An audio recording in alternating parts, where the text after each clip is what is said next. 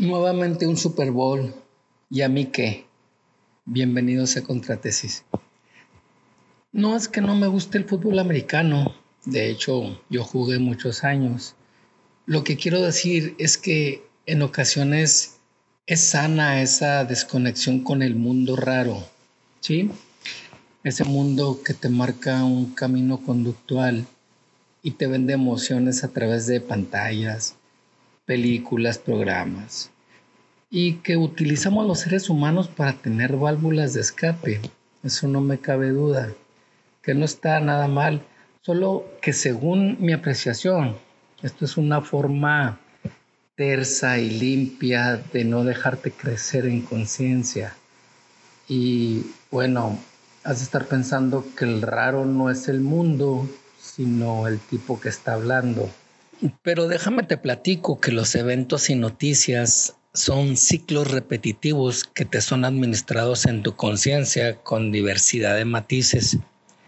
Que obviamente hay eventos nuevos como la pandemia y, que hay que atender, pero casi todo es cíclico, repetitivo, plano, predecible y obvio. Si entiendes de política hoy, por ejemplo, y la abandonas 10 años y la retomas, sabrás que solo han cambiado nombres y siglas, que en realidad todos son eventos casi predeterminados, que el costumbrismo vestido de tedio sigue pasando frente a tus ojos en la pasarela del control emocional. Sí, esa es la clave, control emocional. Observa aquí donde tengo mis dedos. No pienses, no analices, no formes caos ni cuestionamientos. No formes criterios relevantes. No te distraigas con cosas que yo no te ofrezco. Te quiero aquí, quieto, contento, feliz. Y si te aburres, si te aburres solo cambia de canal. Somos bien baratos. Y mira, no estoy tratando de llegar a esa teoría conspiranoica de control de masas, que ni existe además.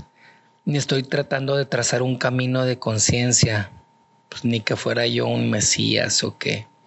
Solo estoy analizando desde mi ególatra punto de vista los ciclos repetitivos de las conductas humanas, los eternos clichés de conciencia que se venden en forma de rostros, de butacas, de balones, de ídolos. Y la verdad es que en el análisis serio es muy complejo determinar por qué hay eventos que, que seducen a las masas. Estoy hablando de conductas, ¿eh? no de marketing ni de pasiones. Las pasiones componen la fuente humana de la esclavitud, diría Baruch Espinosa. Pero el análisis no es por qué nos atraen los eventos, sino que tendríamos que plantear el cuestionamiento desde una perspectiva negativa.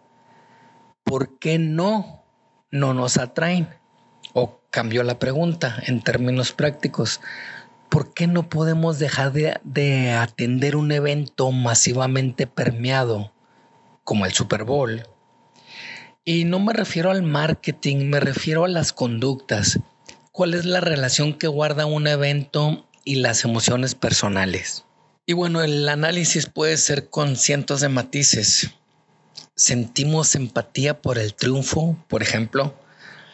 Pues no, porque el solo saber el resultado nos tendría satisfechos o nos coloca en un estatus selecto pues tampoco, porque a la mayoría nos gusta el fútbol.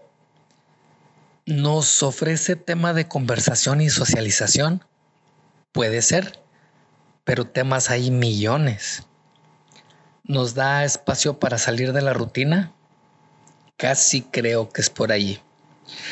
¿O será que nuestro archivo de conciencia emocional ya compró una butaca sublime que nos administra esas emociones? Porque hay que entenderlo claro y preciso. El alimento conductual del ser humano son las variaciones emocionales. Sin ellas, el ser humano muere más rápidamente. Detrás de audios agradezco la creatividad y profesionalismo de Karin Ibarra, que por cierto, escuchen sus podcasts, están geniales. Recuerden, yo soy Gabriel Castañón y nos escuchamos la siguiente semana. Ah, bueno, y claro, si todavía existen ahí en Chihuahua, México, los equipos de fútbol americano, los berrendos del Cebetis y los búfalos de la Facultad de Medicina, bueno, pues un gran abrazo. Si no se acuerdan quién es Gabriel Castañón, bueno, pues el Snoopy. Ahí está. Un saludo. Ya ganen. Gracias.